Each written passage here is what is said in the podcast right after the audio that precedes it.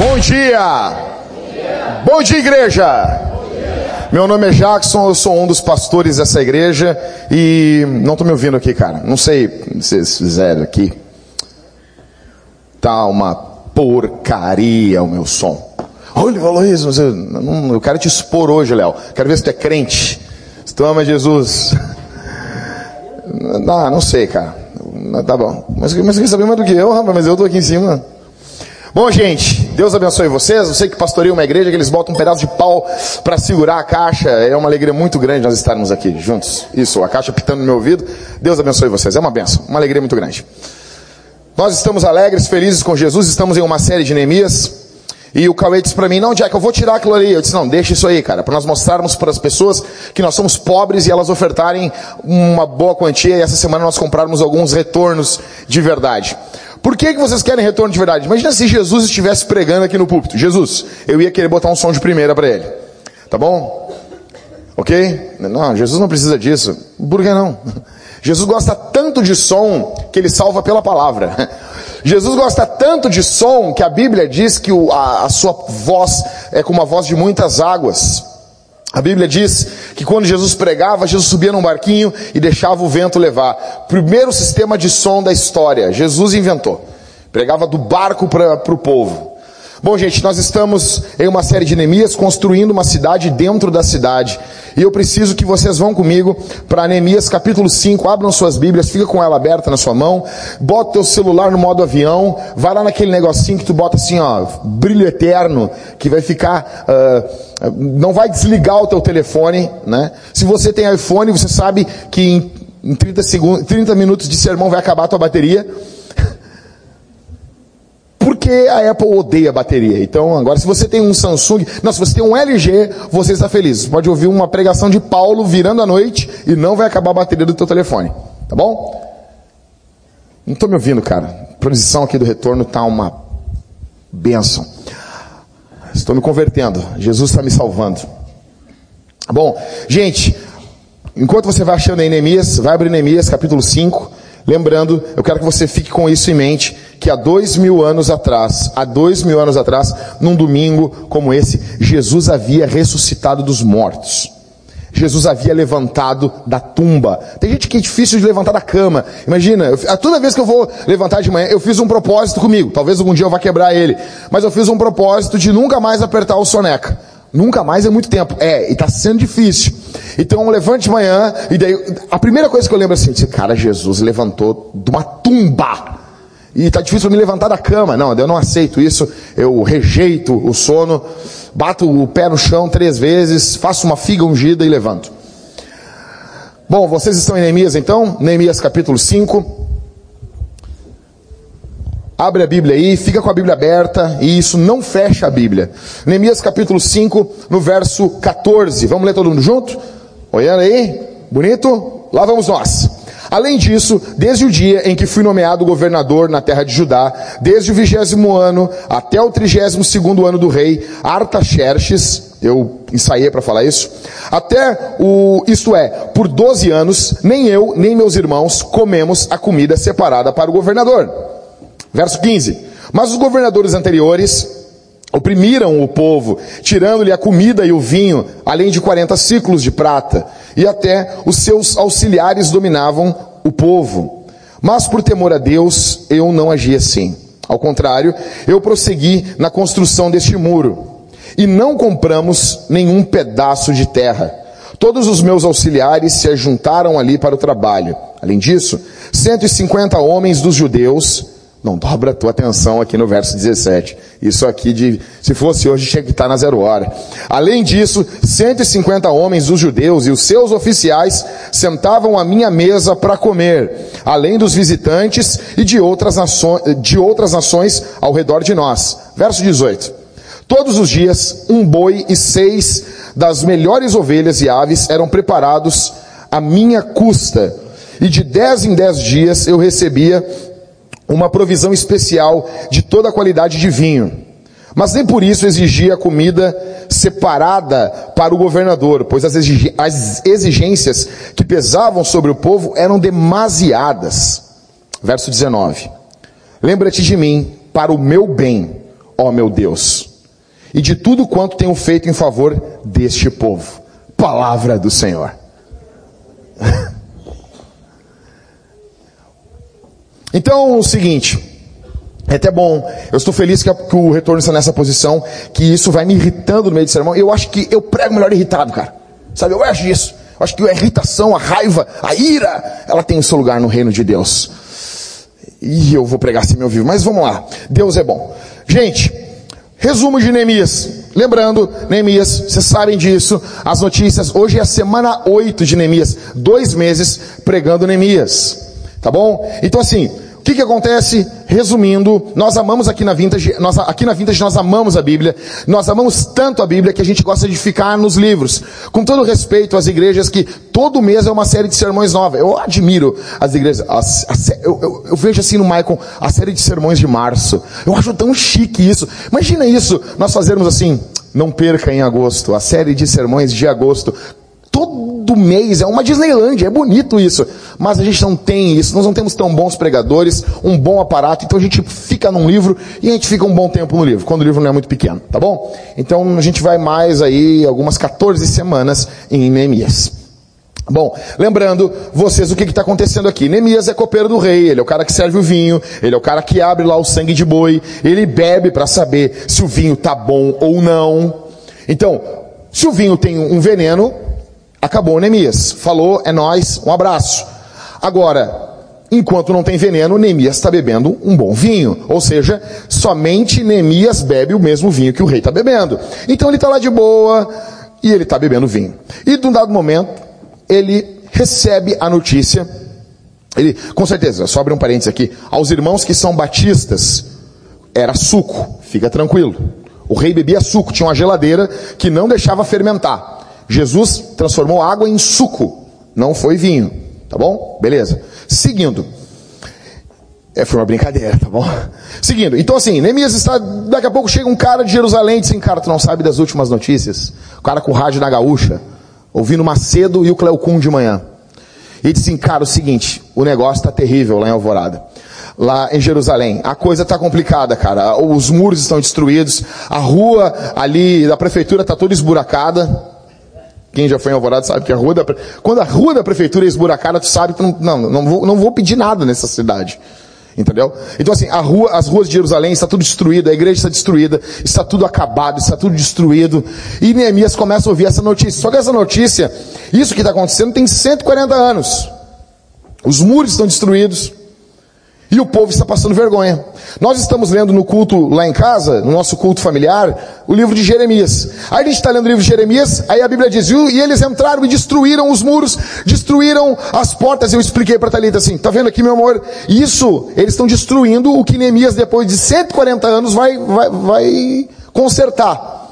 Neemias vai com sua, sua trupe, ele chega até o rei, o rei olha para ele, ele olha para o rei, o rei financia ele e ele vai para Jerusalém. Chegando em Jerusalém, ele vê a situação da cidade, vai na Tumeleiro, materiais de construção, ele compra bons materiais e ele começa a reedificar o muro.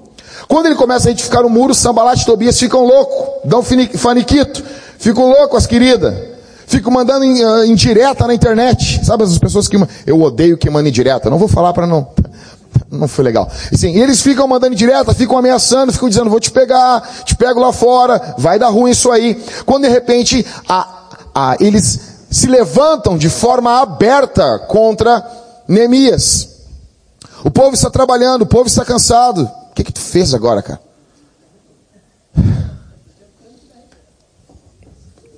Vamos lá.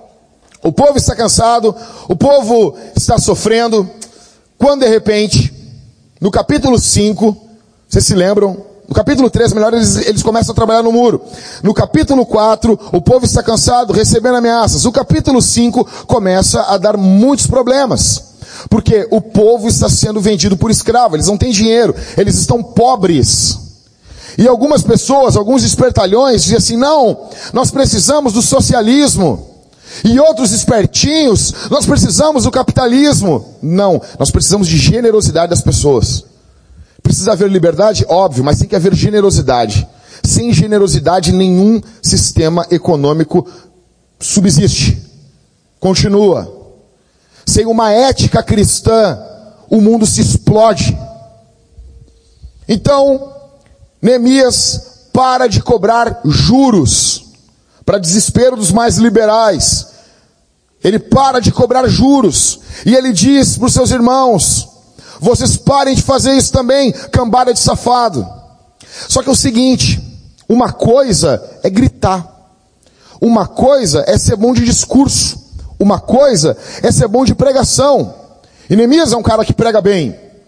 Uma coisa é ser um cara que abre a boca e fala e chama o povo ao arrependimento. Só que até o verso 13, a gente vê Neemias chamando a atenção deles. Só que agora, a partir do verso 14, a gente vê o que Neemias começa a fazer. Porque liderança não é só gritar. Ainda que também alguns momentos envolvam os gritos.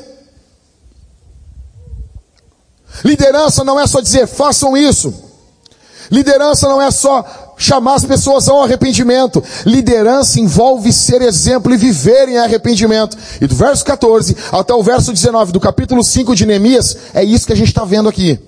Então, eu quero destacar duas coisas para vocês aqui neste sermão. A primeira é humildade.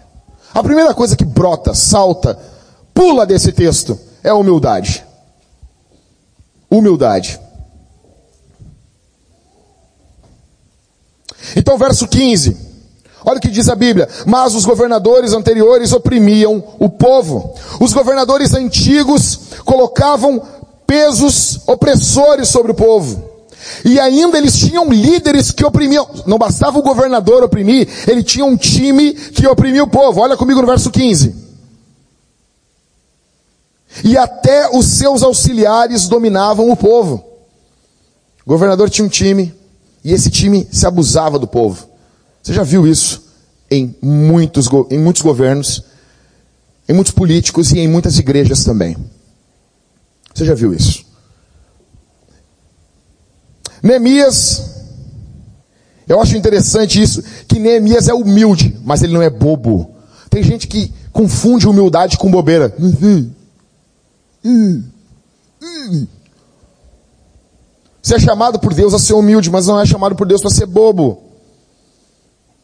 Me lembro do meu tio, eu entrei uma vez no carro, meu tio diácono da Assembleia de Deus, mais grosso com o dedo estroncado, homem de Deus. E quando ele foi sentar no carro assim, uma elba que ele cuida há mil anos, aquela elba carregou Noé. E ele foi sentar, ele falou, vamos aqui, vamos aqui. Grossão assim. E ele tirou, quando ele tirou, um, mas, cara, era uma espada. Era a espada justiceira. Ele tinha visão além do alcance com aquilo. Eu olhei, eu era novo convertido, tinha 15 anos, eu olhei isso assim, meu coração cheio de amor. E o meu tio, cascudo, ele olhou para mim assim, eu sou crente, mas não sou trouxa. que, que bom. que bom, alguém defende a casa. Neemias, ele não é bobo e ele não permite aliança com falsos líderes. Olha o que diz o verso 15. Ele começa a dizer que até os auxiliares dos, dos reis antigos dominavam sobre o povo. Quem é que faz parte do time de Neemias? Quem é que está junto com Neemias? Quem é que está pegando junto com ele? Verso 16. Pelo contrário, quem trabalha com ele é quem serve o povo. Olha o que diz o verso 16. Ao contrário, eu prossegui na construção deste muro e não compramos nenhum pedaço de terra. Todos os meus auxiliares se ajuntaram ali para o trabalho. Quem está junto com Neemias é gente que está com o coração igual o dele. Não basta o pastor ser um cara humilde, ou os presbíteros serem humildes, se quem trabalha com esses caras são gente que não ama o povo. Neemias não é como os governadores antigos que eles eram maus e juntavam com pessoas más para a desgraça do povo. Neemias é um cara que ele é diferente desses governadores e não basta só Neemias ser diferente. O time de Neemias tem que ser diferente. O time dele tem que ser diferente. Líderes precisam entender a missão que Deus os chamou. O que fica claro aqui já no comecinho do sermão é que se Deus chamou você para alguma coisa, vai haver momentos, escute isso aqui, que os seus interesses pessoais vão colidir contra os interesses de Deus. A missão possui interesses. O reino de Deus possui os seus interesses. Os necessitados têm interesses. E nós, como pessoas, também temos.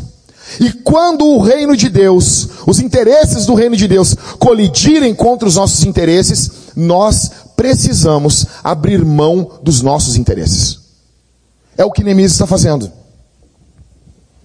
Devemos entender que precisaremos em alguns momentos abrir mão de, mão de interesses pessoais. Mas eu sonho isso há dois mil anos. Está disposto a abrir mão disso? Mas esse é o teu sonho, esse é o meu sonho. A questão é, Deus cumpre sonhos? Ah, ah, ah, cumpre, cumpre, cumpre. O Deus eterno, que se fez homem, ele pode cumprir os teus sonhos? Pode. Amém? Amém? Não, não, amém ou não amém? Agora, glória a Deus. É manto. É. A questão é, o Deus da Bíblia, ele só cumpre sonhos ou ele também destrói sonhos? Ele também destrói sonhos. Alguns aqui Deus vai destruir os teus sonhos. Porque os teus sonhos. Abri um parênteses aqui. Para um pouquinho. Não perde o que eu estava falando. Vai cair aquele negócio ali. Não se assustem, tá? É de isopor. Tá bom? Ele tá, levanta e ele desce. Então quando cair, continua prestando atenção no sermão, tá bom? Fica tranquilo. Pode cair o que está caindo aqui, o apocalipse chegando, o anticristo entrando na porta da igreja, soltando raio pelas mãos, eu vou, ter, eu vou continuar pregando. Onde eu estava? O que Está falando em, em, em alemão, negão? Tá, o negão foi batizado com o Espírito Santo, falando em línguas ali? É verdade. Imagina isso. Que coisa boa. Jesus destruiu os meus sonhos. Faz uma camiseta, bota assim a imagem de Jesus e escreve assim: destruidor de sonhos. Ele pode cumprir os seus sonhos? Pode. Hum, mas ele também destrói sonhos. Aquilo que tu projetou a vida toda. Principalmente se tu bota a tua identidade naquilo ali. Ah, negão. Nossa. Imagina o teu sonho como um castelinho de areia. Sabe o irmão mais velho que chega chutando assim? Sem dó, é Jesus. É Jesus. Jesus é o cara que destrói o castelinho de areia. Eu não estou falando que todo, ah não, então não posso sonhar, não, também não vai para outro extremo. A cortar os pulsos agora. Não, fica tranquilo aí. Muitas coisas Deus vai cumprir na tua vida. Não coloca a tua identidade nessas coisas. E algumas ele vai tirar, algumas ele vai destruir. Ele vai dizer, smile, Jesus love you. Sorria. Jesus te ama. Você quer casar? Você quer ter filhos? Você quer pastorear a igreja? Você quer ser político, quer ser um empresário? Ah, eu quero, eu quero essas coisas. Você vai ter que entender que você tem que abrir mão de direitos, principalmente no início. Principalmente quando as coisas estão começando, que demandam muita força.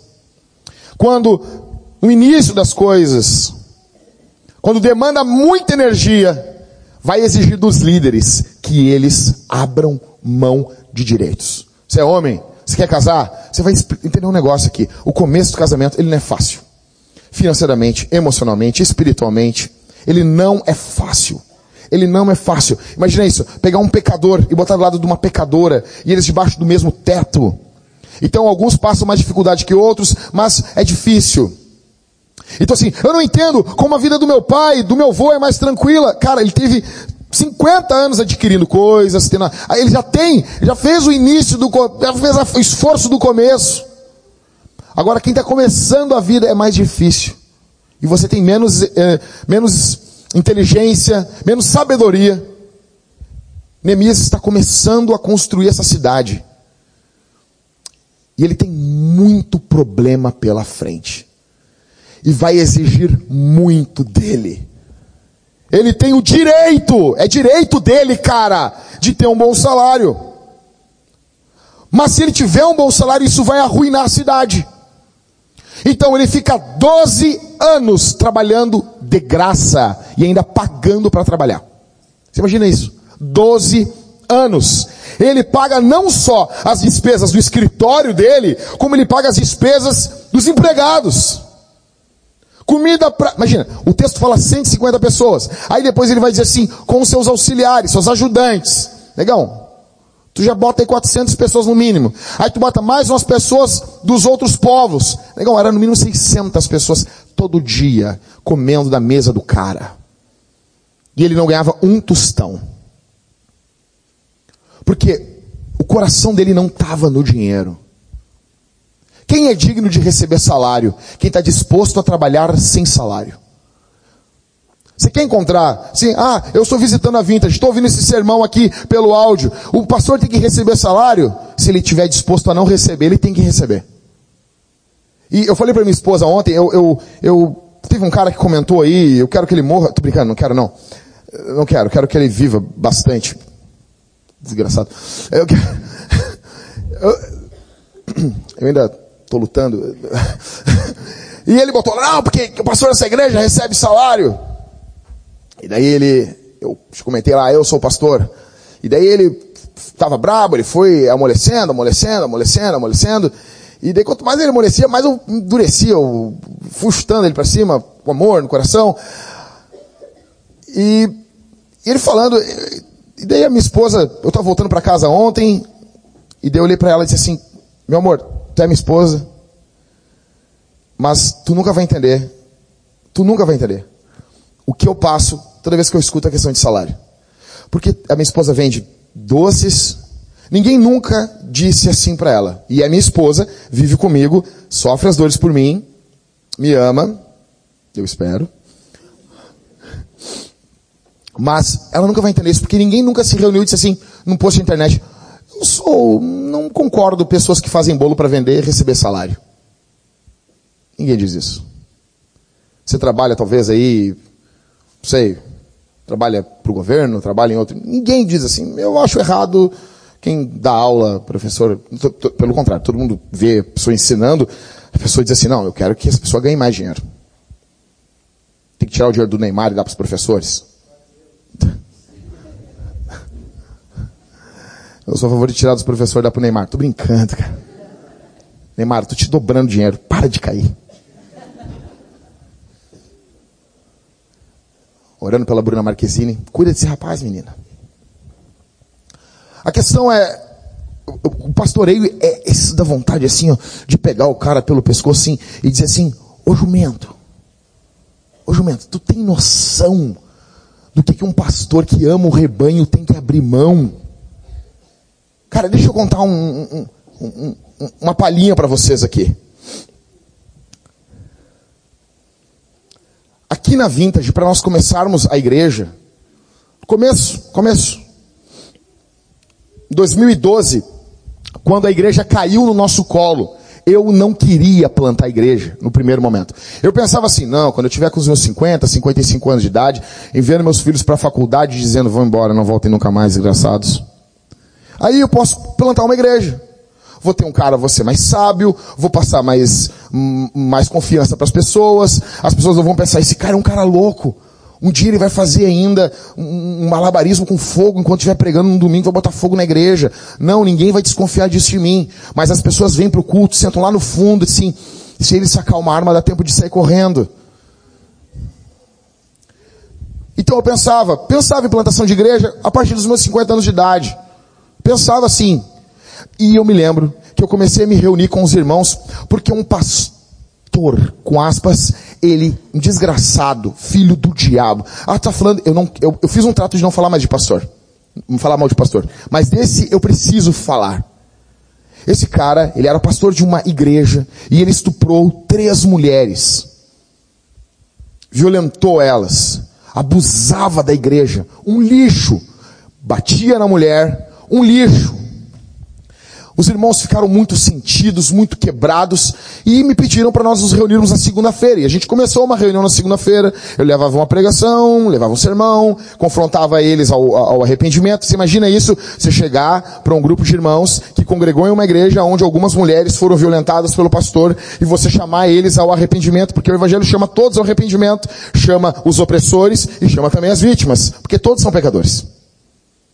E daí no começo vinham alguns adventistas do sétimo dia e eles queriam forçar que nós guardássemos o sábado. Eu me chotava, discutia, ridicularizava, apontava o dedo, fazia piada, enfiava o dedo no olho, fazia de tudo para espantar os hereges. Chegou um cara lá uh, que fez o um curso no carisma, Kenneth Hagg, falando em unção do riso. Eu dizia, cara, sai daqui. Foi um tempo que eu oprimi tanto o cara, o cara não veio mais, cuidando do rebanho. Quando o rebanho estava protegido, eu, eu pensei comigo, eu vou dizer uma coisa para vocês, eu pensei isso em 2012. Eu pensei disso, tenho que me livrar dessa gente. Tenho que, eu pensei exatamente assim. Sim, eu estou dizendo o que eu pensei. E eu estava aquele grupo de pessoas dizendo, não quero plantar igreja agora. Eu não quero, isso não é para mim. E naquele mesmo período, o tio da Talita, que é como pai dela, ele deu uma loja de móveis para cada um dos filhos. E a Talita é a única menina, ele ofereceu para nós uma loja de móveis. Uma loja de móveis ia consumir o nosso tempo demais. O local, uns móveis para começar, aí se depois começar a dar lucro, vocês pagam a gente. Tava com tudo certo, tudo se encaminhando, nós estávamos com as contas pagas, e aquele grupo de gente, pessoas que não desgrudavam da gente. E eu pensando, eu tenho que me livrar dessa gente. E eu comecei, gente, vamos num culto. Vamos numa igreja? Aí eu levei eles na igreja, quando eles nos reunimos na outra segunda, dizendo, não, já que a gente não quer ir, e a gente desconfia das pessoas, e daí foi indo, foi indo, e daí foi crescendo um amor dentro do meu coração por eles. E foi crescendo um amor dentro do meu coração, e eu querendo me livrar daquilo, aí tem um dado momento que eu já não suportava mais, assim, eu amo essa gente, cara. E daí conversando com os irmãos, eles disseram, vamos plantar uma igreja. Vamos começar uma igreja. E no dia 19 de maio de 2013, nós começamos a Vintage. E um monte de gente que diz, é, nós estamos juntos, nós estamos fechados. Quando você planta igreja, as pessoas vazam. Era a segunda igreja que eu estava plantando. Já havia plantado uma igreja batista. Da qual eu dei a minha vida, a minha alma naquela igreja. E nós vivíamos às vezes com 10 reais por semana na nossa casa. Para algumas pessoas dizer, o cara é vagabundo. Eu tenho vontade assim, quando alguém diz isso, de enfiar o meu cotovelo dentro da boca da pessoa. E guardar lá meu cotovelo assim, pá! Que isso, pastor? Não, vou ele me arrepender ali. E deixar o cara com a boca murcha o resto da vida. Tomando sopa. E de canudinho. Canudinho agora, agora inventaram canudinho de papel. Onde nós vamos parar? Imagina, tá, não, por causa da natureza. Mas espera um pouquinho, cara. Tudo tem um limite. As baleias nos esperem um pouco. Como é que eu vou tomar coisa num canudinho de papel? Imagina. Dani, desculpa, Dani, eu tinha que falar isso. Eu ia falar desse não fale por causa da Dani, eu vou falar isso. Não posso me acovardar, Dani. A próxima vez tu traz um canudinho de papel para mim, de repente tu me convence, eu faço propaganda aqui, aqui no púlpito. Então, eu me lembro, começamos a vintage. Gente, resumindo, resumindo, nós investimos na igreja como família. Eu, eu, eu, quando eu falo isso, quando eu falo para plantadores de igreja isso, os caras, como assim? Não faz sentido. Os cinco primeiros anos de um plantador, ele investe em média de 300 a 600 mil reais. No que ele deixa de receber e no que ele investe do bolso dele. Como assim? Sim.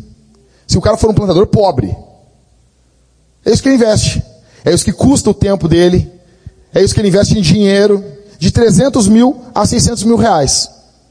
E se tivesse um negócio próprio, o negócio aí sobe mais ainda.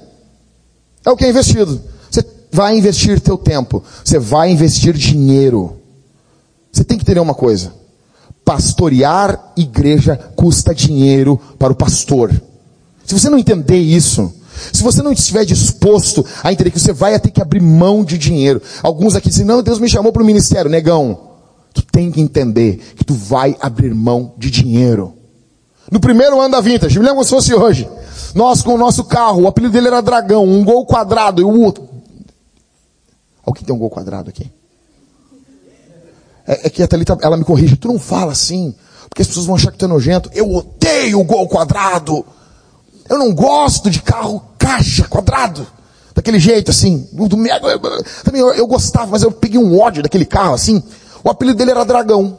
Você imagina teu pastorear um, teu pastor tem um carro que o nome é Dragão. Por que que era Dragão? Porque ele era velho, dragões são velhos, e porque ele saía fumaça, muita fumaça. E dragões emitem fumaça.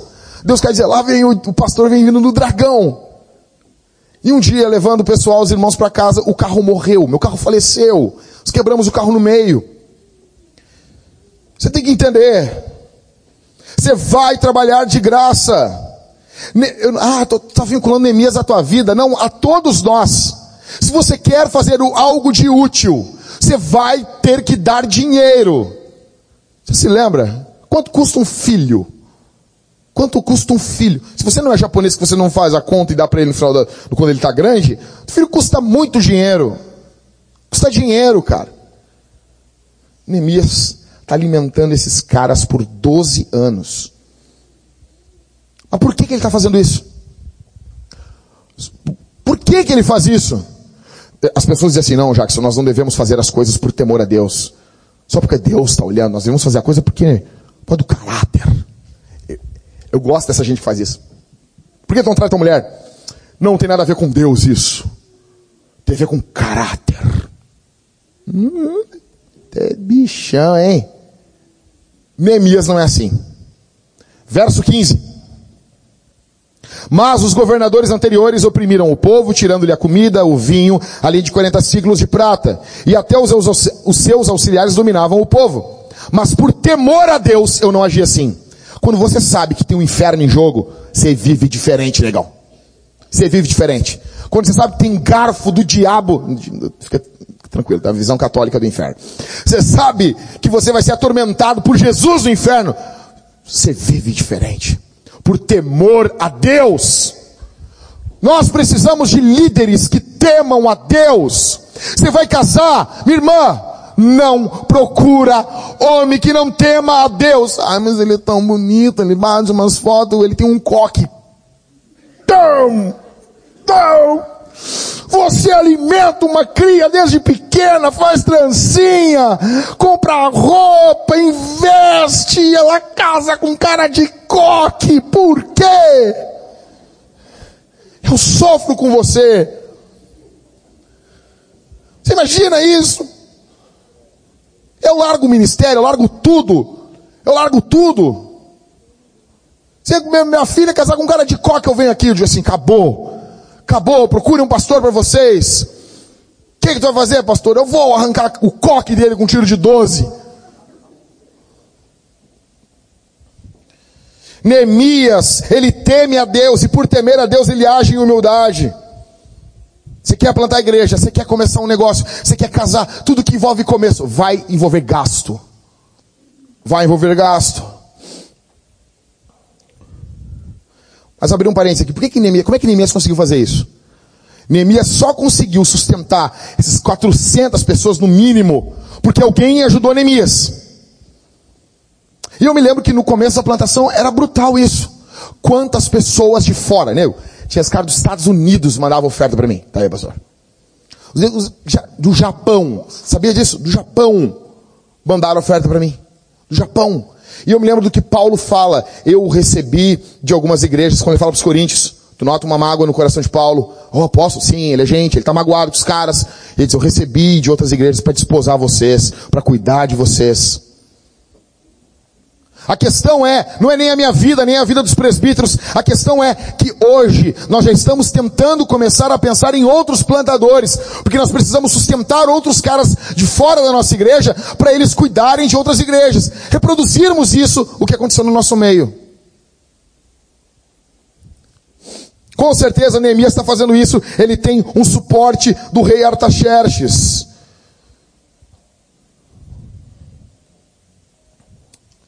Me lembro que no começo do primeiro ano da Vintage, a Thalita quase enlouqueceu. Enlouqueceu.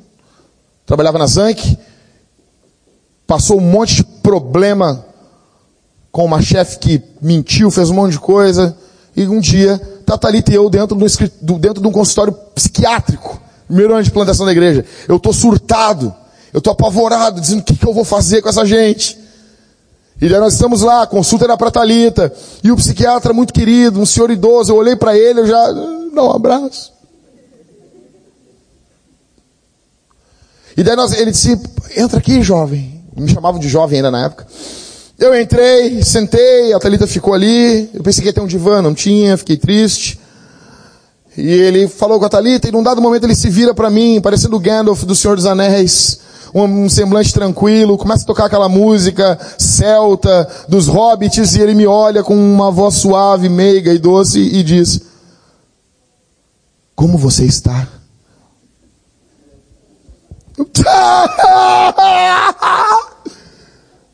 Abracei nele, babei o casaco do velho. Fazia mais de um ano que ninguém perguntava para mim, como tu tá? Cara, se você quer começar algo, você saiba, vai ser difícil. Vai ser difícil. Vai exigir amor, cuidado. Neemias não se aproveita deles. Olha o que diz aqui o verso 16. Ao contrário, eu prossegui na construção desse muro e não compramos nenhum pedaço de terra. Alguém pode dizer assim, hum, mas o capitalismo salva nessas horas. E eu não sou anticapitalismo, tá? Não me, não, não me confunda com o pessoal da, de vermelho, apesar de eu estar esse casaco de vermelho, não me confunda com isso. Mas eu também não morro de amor pelo capitalismo nem pelo socialismo. Mas assim, não, mas aí agora ele compra a terra e ele, ao comprar a terra, ele resolve todos os problemas. Neemias, ele não aproveita o problema do povo para tirar as coisas do povo. E aqui eu quero abrir um parêntese. Acontece isso muito com muitas pessoas. Vou dar um exemplo, vou usar o, o Júnior, digamos. O Júnior está passando por uma necessidade uh, de dinheiro e ele precisa vender um bem. Há pouco tempo vendeu o carro dele para poder fazer uma, uma viagem. Se tem algum irmão aqui na igreja e ele sabe que o Júnior está precisando vender aquilo porque está num momento de aperto. E ele, vou aproveitar isso aqui para comprar isso do Júnior, para pegar e comprar bem mais barato.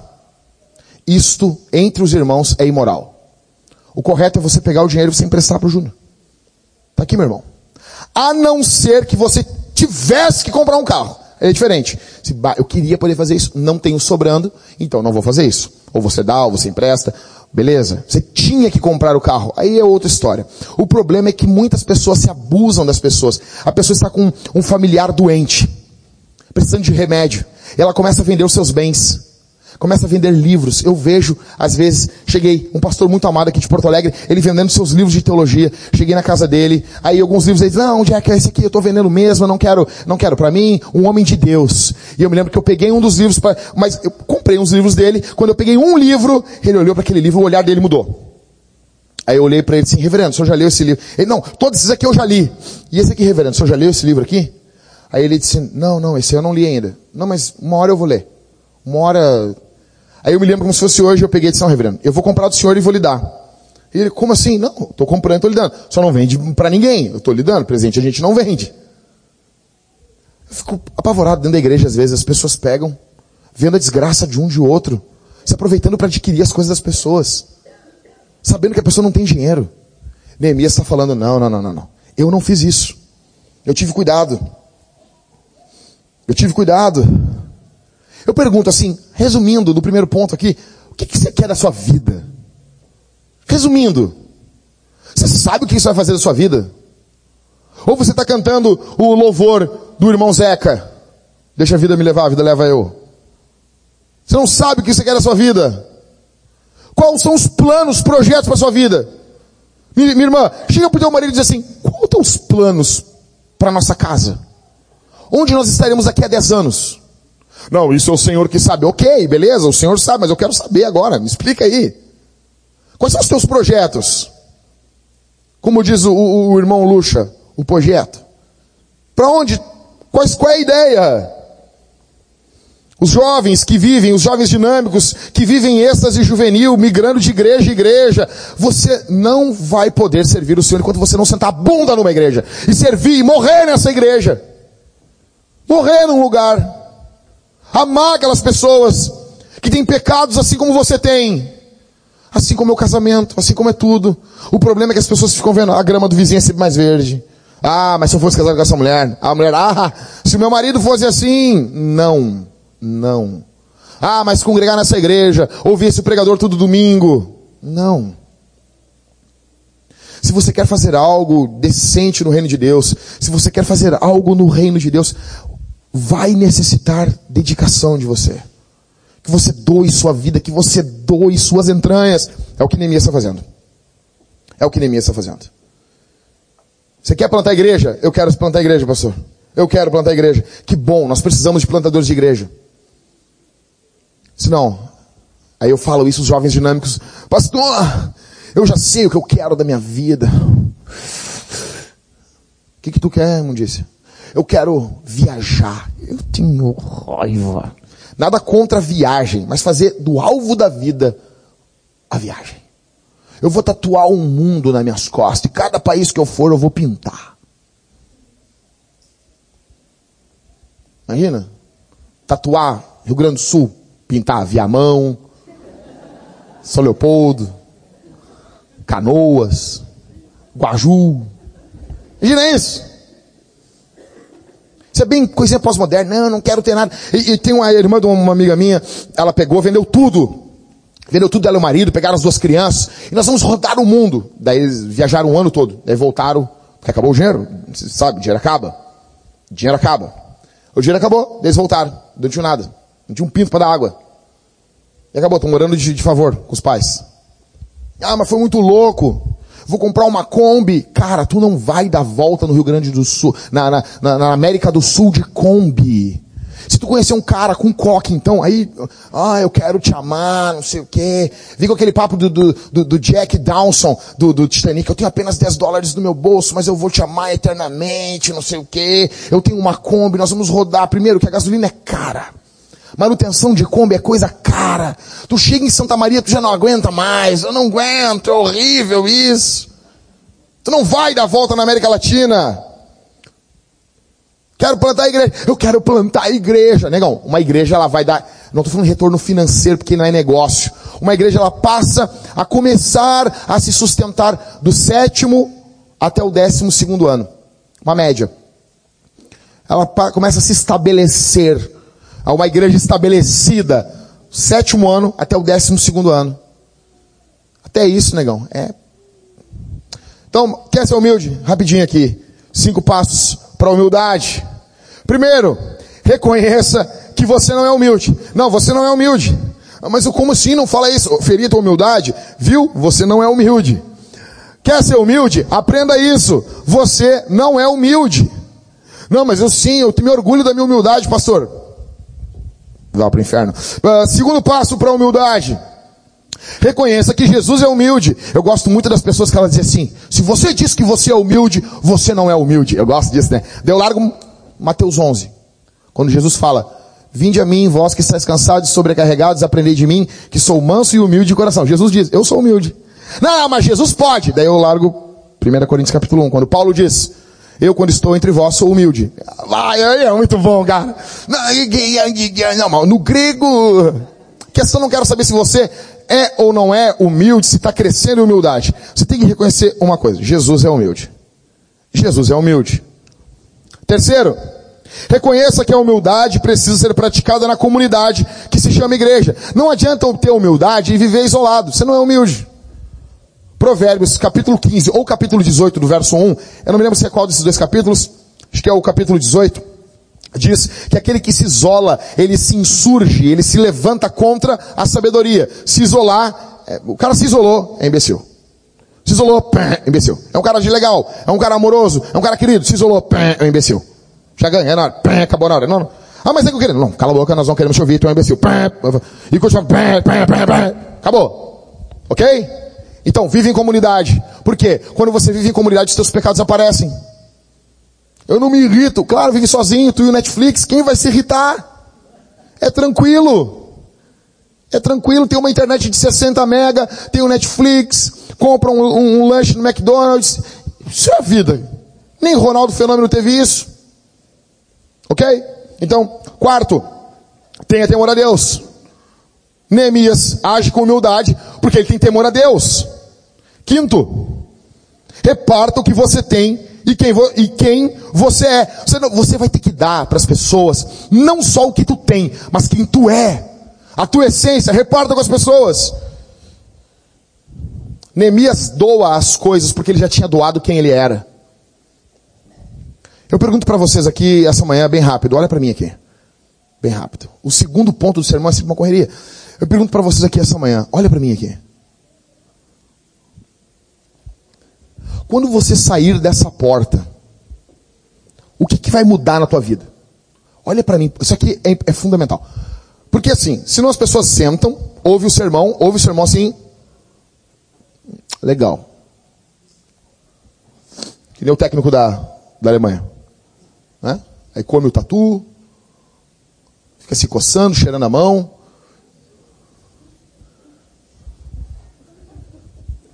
E vão embora. Vê Netflix cheirando a mão.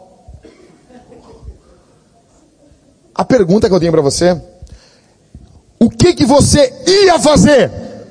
Olha aqui, se não houver isso na sua vida, eu sou um bosta como pregador. Você não volta mais aqui. O que eu vou dizer aqui é algo muito sério. Se o que eu disser você não fazer ou deixar de fazer, eu sou um, uma desgraça. Sou um palhaço. Primeiro, tem que haver uma coisa na sua vida que você ia fazer. E você, hum, eu ouvi o sermão, eu não vou fazer isso aí. Você vai deixar de fazer algo, eu não sei o que é, que você ia fazer. E tem uma outra coisa que você não ia fazer, e você, hum, eu ouvi o sermão, eu tenho que fazer isso. Minha pergunta é, o que, que vai mudar na sua vida de verdade? Ou você vai sair daqui assim, peidando no meio do caminho e vivendo a tua vida louca? O que, que vai mudar na tua vida? Então, humildade. Segundo ponto do sermão, correndo, hospitalidade. Neemias, ele abre a casa dele. Resumindo, quem aqui já leu Nárnia? Quem aqui já leu? Então, vocês se lembram quando o Edmundo, o Pedro, a Susana e a Lúcia, eles chegam em Nárnia. Teve o filme, o primeiro filme, O Leão, a Feiticeira Guarda-Roupa. Eles chegam em Nárnia. Quem não viu, leu o livro uh, uh, e viu o filme, é, é bem fiel ao, O Leão, a Feiticeira e Guarda-Roupa. Bem fiel ao livro. Eles chegam em Nárnia, o que acontece? Tem lá o, o, o Túminus, né? Tíminus, Túminus. É narniano, então não sei. Então, é Senhor Túminus, Túminus, Túminus. E ele leva a Lúcia para a casinha dele, para para caverninha dele, uma caverninha ajeitadinha. Resumindo, cara, a feiticeira está destruindo tudo. Quem leu aqui uh, o, o mago, o sobrinho do mago, sabe de onde vem essa feiticeira? Sério? Sério. Você pode descobrir.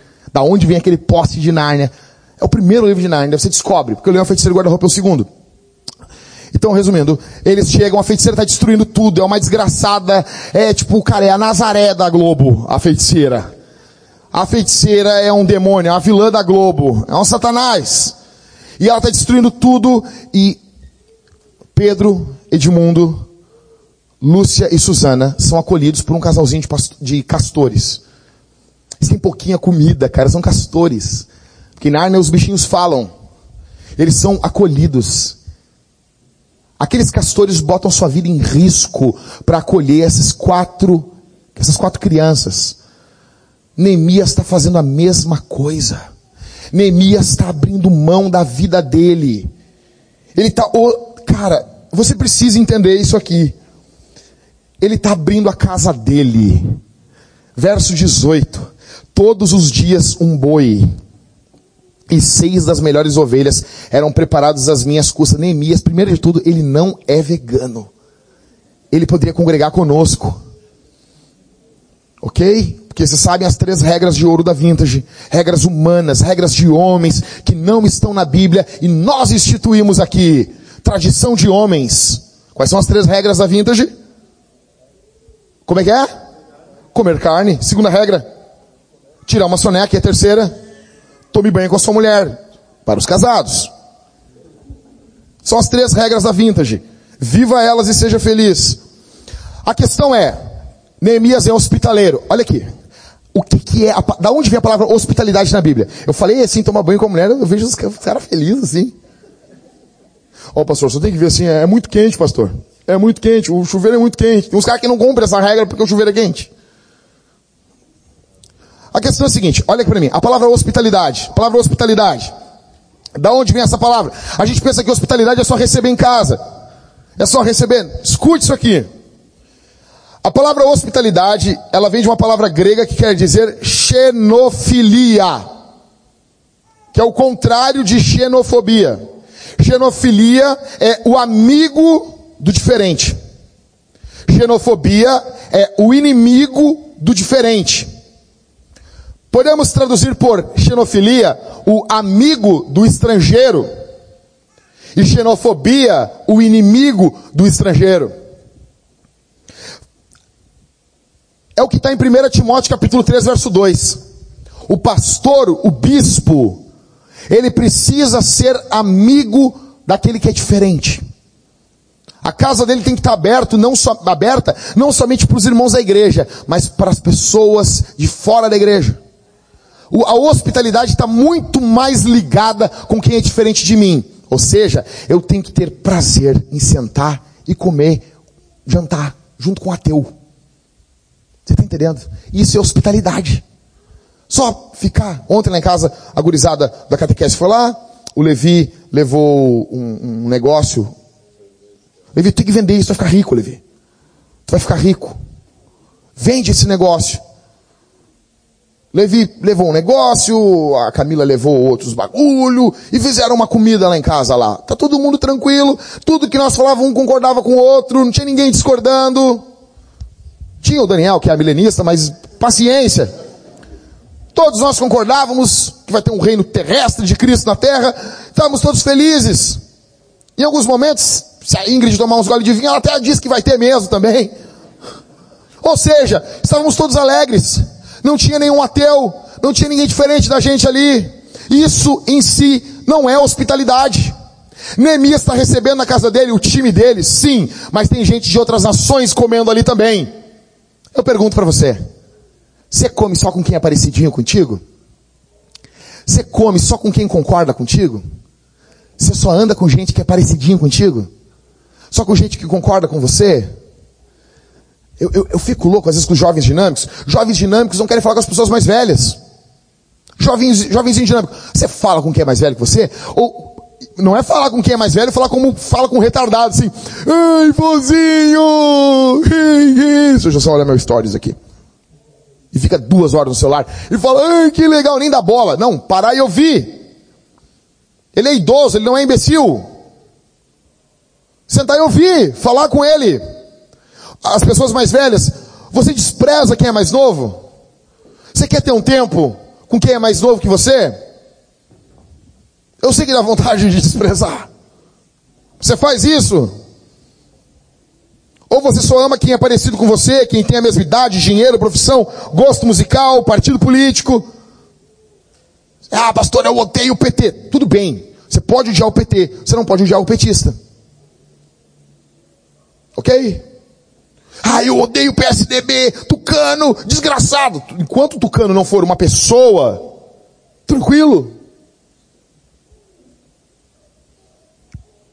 Tudo em Neemias serve na missão. Você nota uma coisa, olha aqui para mim, cara. Eu, é... Neemias é o tipo de cara que leva trabalho para casa. Sabe essas coisas assim? Eu, eu, gosto de falar com esses pastores mais assim, profissionais, eles falam assim, Jackson, o que tu precisa é entender que o pastoreio fica da porta para fora, da porta para dentro, não tem. Eu, eu eu, não, é sério. Como é que é? Quando eu entro dentro de casa, eu aperto um botão e o pastoreio fica para fora dali. Eu tinha um pastor que acabava a pregação, de, acabava o culto de domingo, nós estava saindo para comer alguma coisa, uma pizzaria, e eu dizia, pô, o sermão, disse, não, não me fale em sermão agora. Eu estou na minha folga. Não. Não, não. O que eu não posso é com o cara me trazer problema na minha folga. Agora, o cara falar de Bíblia comigo, falar de Jesus, que leu, que orou, eu não quero folga de Jesus. Eu só não quero sentar no colo de Jesus, sabe esses louvores? Eu quero sentar no teu colo. Eu não quero. Os caras cantam esses louvores, eu quero estar no colo, no teu colo, eu quero passar as mãos nos teus cabelos. Eu não. Agora, eu quero ouvir de Jesus, eu quero estar junto com Jesus. E, Neemias não é esse pastor que, não, eu chego em casa, eu desligo. Bonzão. Hum, hum. Dá um soquinho na, no, no queixo dele. Não, cara, Neemias é o tipo de cara que ele chega em casa, depois do culto de domingo, a mulher dele está cansada, e ele chega com 400 pessoas para comer. E ele fica tranquilo, eles vão lavar a louça. Não te preocupa. fico feliz. O pessoal foi lá em casa ontem, assim, limparam tudo que sujaram. Quero que vocês morram. Pois eu que fico ouvindo a minha mulher falar. Desgraçado. Sabe o, o Dunga na Copa? Eu vou te pegar, desgraçado. Tudo de Neemias serve na missão.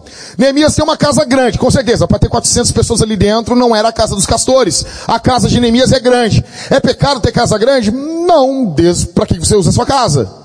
Então assim, eu já, eu já morei em casa grande, casa minúscula, e agora eu voltei a morar numa casa grande. Vou dizer, por preferência pessoal, quando eu era criança, eu achava legal morar em casa grande. Hoje, eu não acho. Se eu pudesse viver minha vida hoje, eu moraria num local pequeno. Porque quando tá mais velho, tu pensa assim, como é que vou limpar isso aí? E é a minha mulher que faz as coisas ainda, minha esposa é extremamente rápida e ela é metódica. Eu já falei para vocês, a Thalita é a Mônica do Friends. Ela cronometra o tempo que ela demora varrendo a casa. Vocês têm noção uma pessoa que faz isso?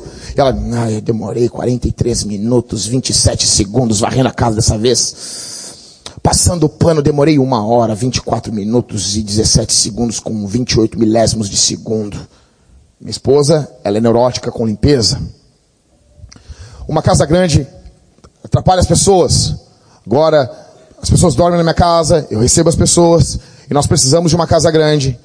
Para isso, para servir a missão, nós economizamos dinheiro com uma casa grande, recebemos pastores de fora, as pessoas dormem lá em casa, economizamos de hotel, várias questões.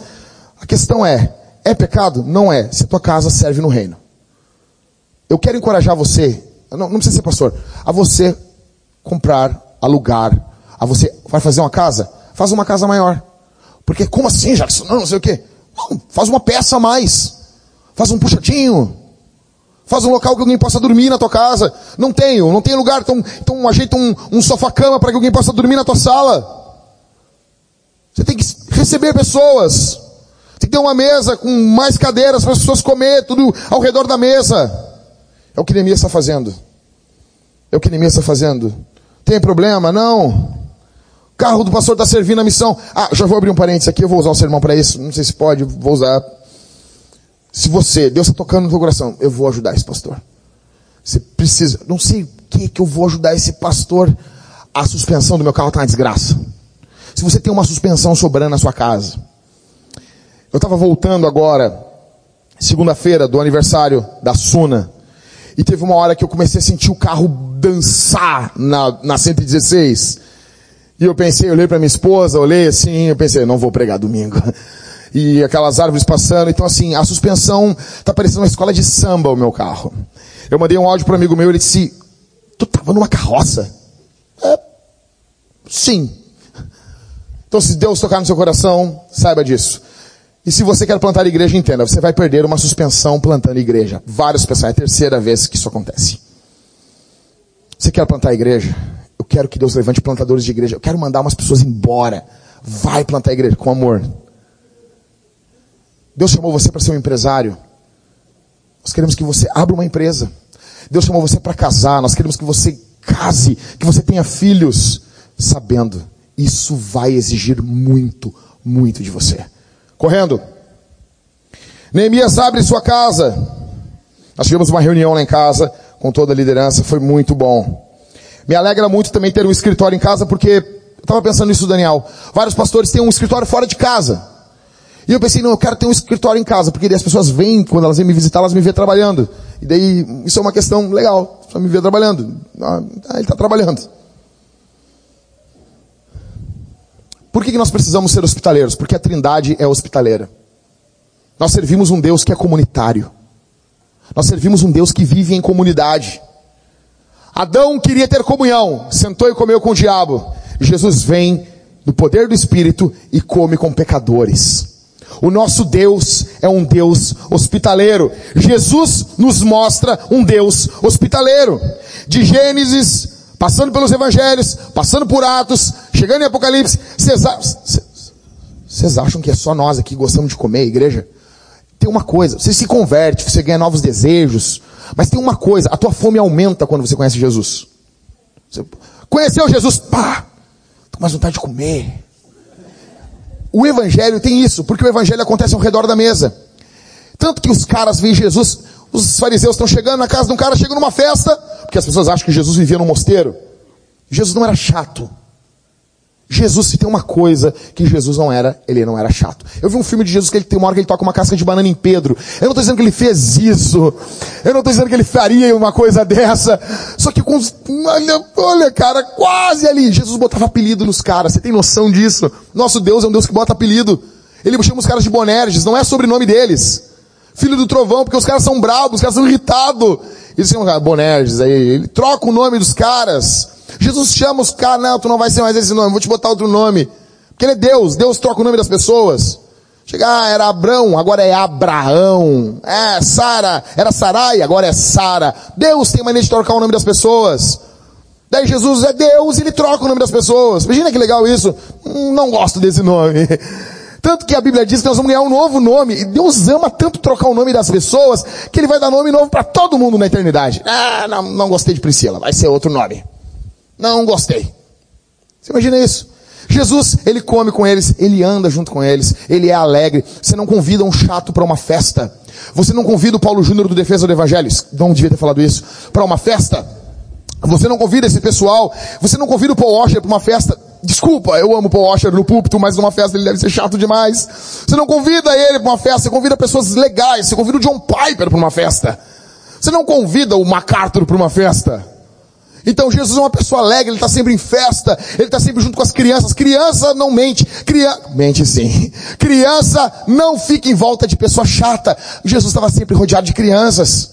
Porque Jesus é uma pessoa que está se relacionando com as pessoas. Eu fico imaginando os fariseus chegando ali, e eles chegam numa festa, Jesus, está na festa aqui, tô, e daqui a três horas tem outra. Você imagina isso? E ele está sempre em festa, que os fariseus chamam ele de quê? De comilão. Porque o reino de Deus acontecia ao redor da mesa. Porque a comunhão com Deus acontece junto da mesa, onde a gente está comendo, onde a gente está tendo comunhão uns com os outros.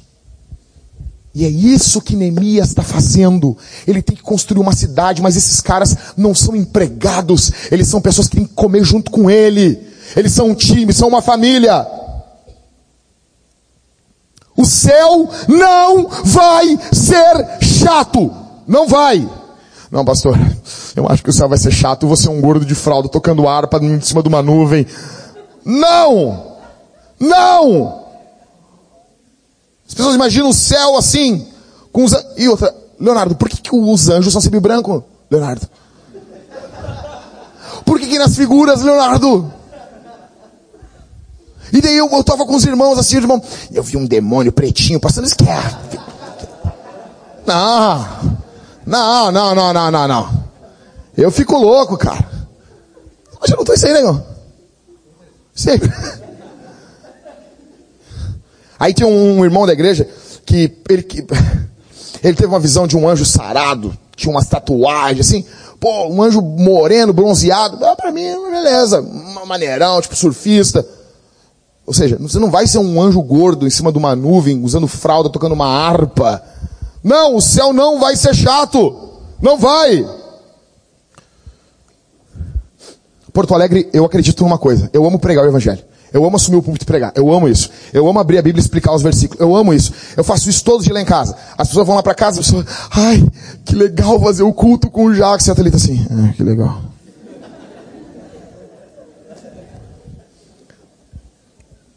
Eu amo isso. Só que eu tenho uma certeza de uma coisa. Eu não estou desfazendo meu trabalho. Mas eu não acredito que Porto Alegre vai ser transformado pela minha pregação. Eu não acredito. Eu tenho certeza que nunca vai ser uma matéria minha no Diário Gaúcho, como saiu. nunca vai sair. Nunca vão dizer assim, pastor, um grande pregador. Nunca vai sair. Mas eu tenho certeza de uma coisa. Porto Alegre pode ser transformada pela tua hospitalidade. Eu tenho certeza disso. A cidade pode ser transformada, o teu bairro a tua rua, o teu vizinho. Ele pode ser transformado pela tua casa. Neemias entendeu isso. Neemias, antes de transformar a cidade, ele traz a cidade para dentro da casa dele. Cabia bastante gente. Talvez não cabe tanta gente na tua casa, mas você pode abrir a casa para alguém. Estou encerrando. convívio social hoje no mundo ele diminuiu demais nos últimos 20 anos. 20% a menos. Perdão, nos últimos 20 anos o convívio social diminuiu em alguns locais, diminuiu até 40%. As pessoas estão mais isoladas, convivendo menos umas com as outras. Qual é o nome do teu vizinho? Qual é o nome dele? Lutero dizia que a divina providência escolheu quem, quem serão os nossos filhos, e essa mesma divina providência escolheu quem vai ser os nossos vizinhos. O teu vizinho não é um, um acaso na tua vida. O teu vizinho foi alguém escolhido por Deus para que vivesse perto de você. Qual é o nome dele? Ele conhece a tua casa? Ele já entrou dentro da tua casa? Você precisa acolher os irmãos. Você se arrepende de não ser hospitaleiro? Quem aqui mora em apartamento? Que tem elevador? Que tem elevador? Que tem elevador? Cris, Mariane, mais alguém? João, mais alguém? A partir de hoje vocês vão fazer uma coisa. A partir de hoje. Acabou, né? Rafael, Letícia, Christopher, Mariane, Everton. Vocês vão fazer uma coisa. Entrou no elevador, tinha uma pessoa. Você, bom dia. Educação. Você entra no elevador, você dá bom dia para as pessoas. Você dá bom dia. Bom dia. Hi. Good morning. Você dá bom dia. Você dizer tudo bom, meu nome é Everton. A pessoa vai achar que tu é louco. Passou já. Puf.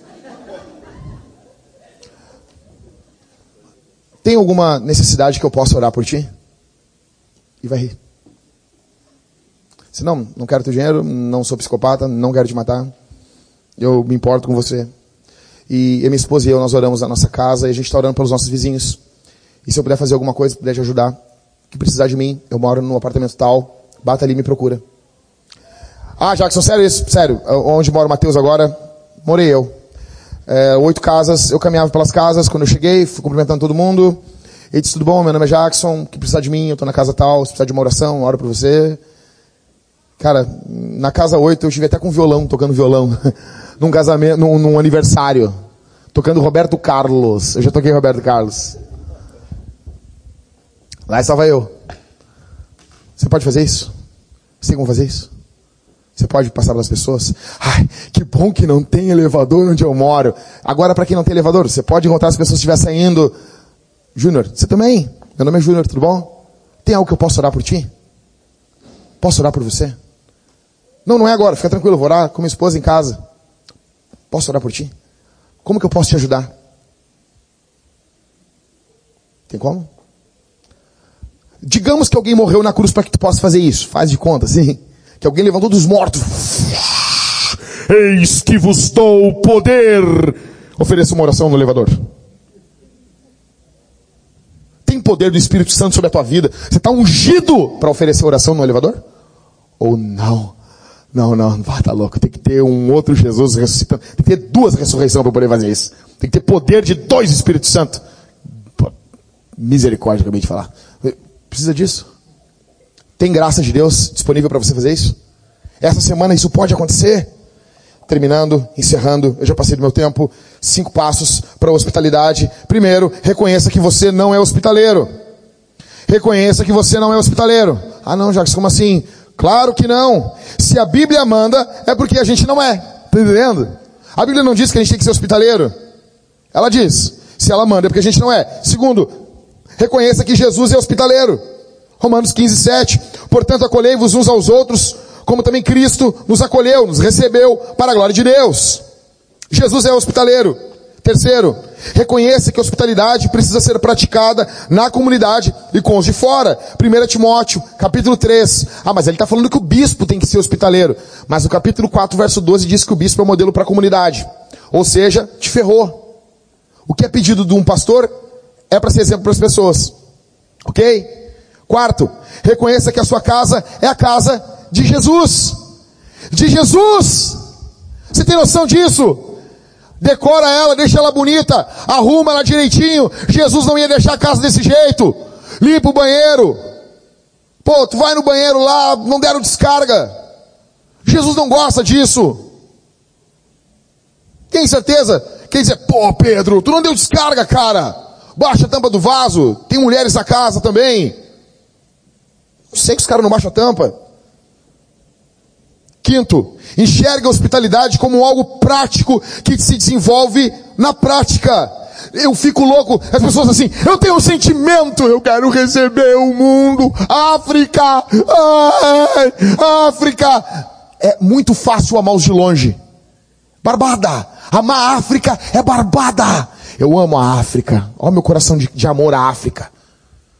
É muito fácil amar quem está longe, cabeçudo, e quem está do teu lado, teu vizinho, você não ama.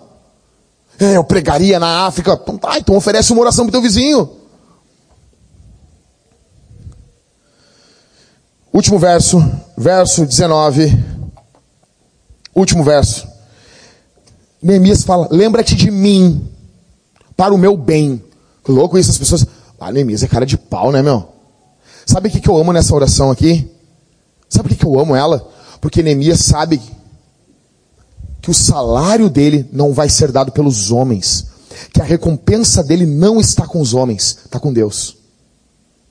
Neemias recorre a Deus. Eu encerro dizendo para você que orgulho, vaidade, soberba e ódio ao diferente é pecado. A boa notícia é que Jesus veio ao mundo, Jesus morreu em uma cruz, ele veio como um Deus humilde e um Deus hospitaleiro. Eu pergunto para você: quem quem criaria um Deus humilde? O que vai mudar na tua vida quanto à hospitalidade? Rodrigo, pergunte nos GCs isso. Para as pessoas responderem dentro dos seus GCs. Pergunte. Qual é o dia dessa semana que tu vai parar de ficar em volta de ti para ficar em volta do próximo? Qual é o dia dessa semana que tu vai gastar com o outro?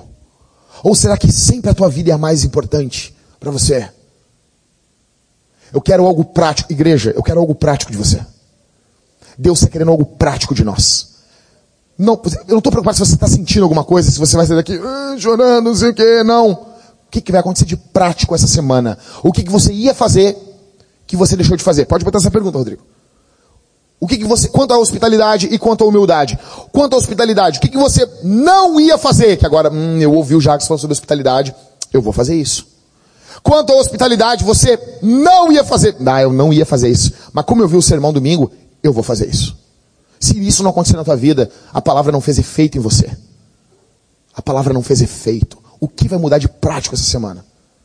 O que vai doer? Nossa, não acredito! Vamos orar? Fecha os olhos. Eu passei meu tempo hoje, me perdoe. Deus vai abençoar você. Deus vai guardar você. Você pode reclamar para Jesus. Jesus, ele está falando demais. Estou empolgado. Tomei muito chimarrão antes de vir, então eu tô a mil. Fecha os olhos. Quero enfiar o dedo dentro do teu olho. Fecha o olho, fecha o olho. Eu vou enfiar o dedo no teu olho. Não durma. Ore. Senhor, obrigado pela tua palavra. Obrigado pelo teu evangelho. Obrigado porque o Senhor fala conosco, mesmo por intermédio de um pregador tão limitado como eu. Que essa palavra fique gravada no coração dos teus filhos, transforme nossas vidas e que essa semana, ah Senhor, essa semana seja impactante que daqui 168 horas eu esteja vivo e possa pregar o Evangelho para a tua igreja. No nome de Jesus, nos desperta, nos enche do teu espírito e faz coisas grandiosas. Nos surpreende nas pequenas coisas da vida.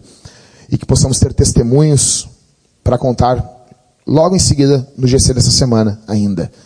No nome de Jesus. No nome bondoso, maravilhoso, poderoso de Jesus. Faz de nós humildes e hospitaleiros, assim como o Senhor é humilde e hospitaleiro conosco. No nome de Jesus. Amém.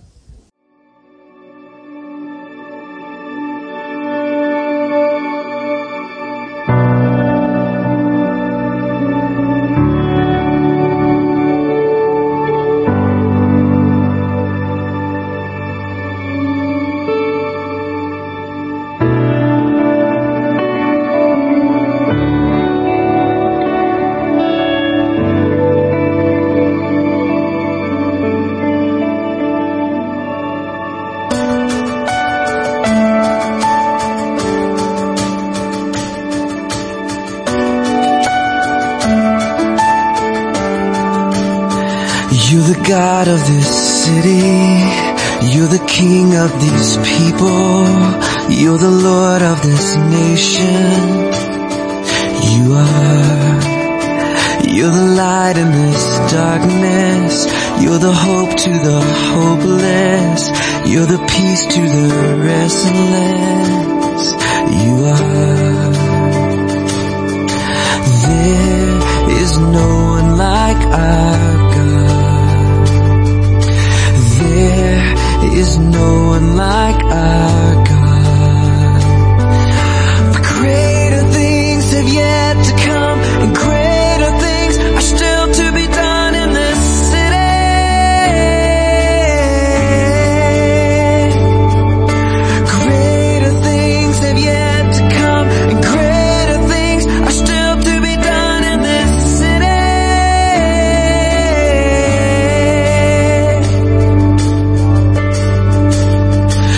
the God of this city. You're the King of these people. You're the Lord of this nation. You are.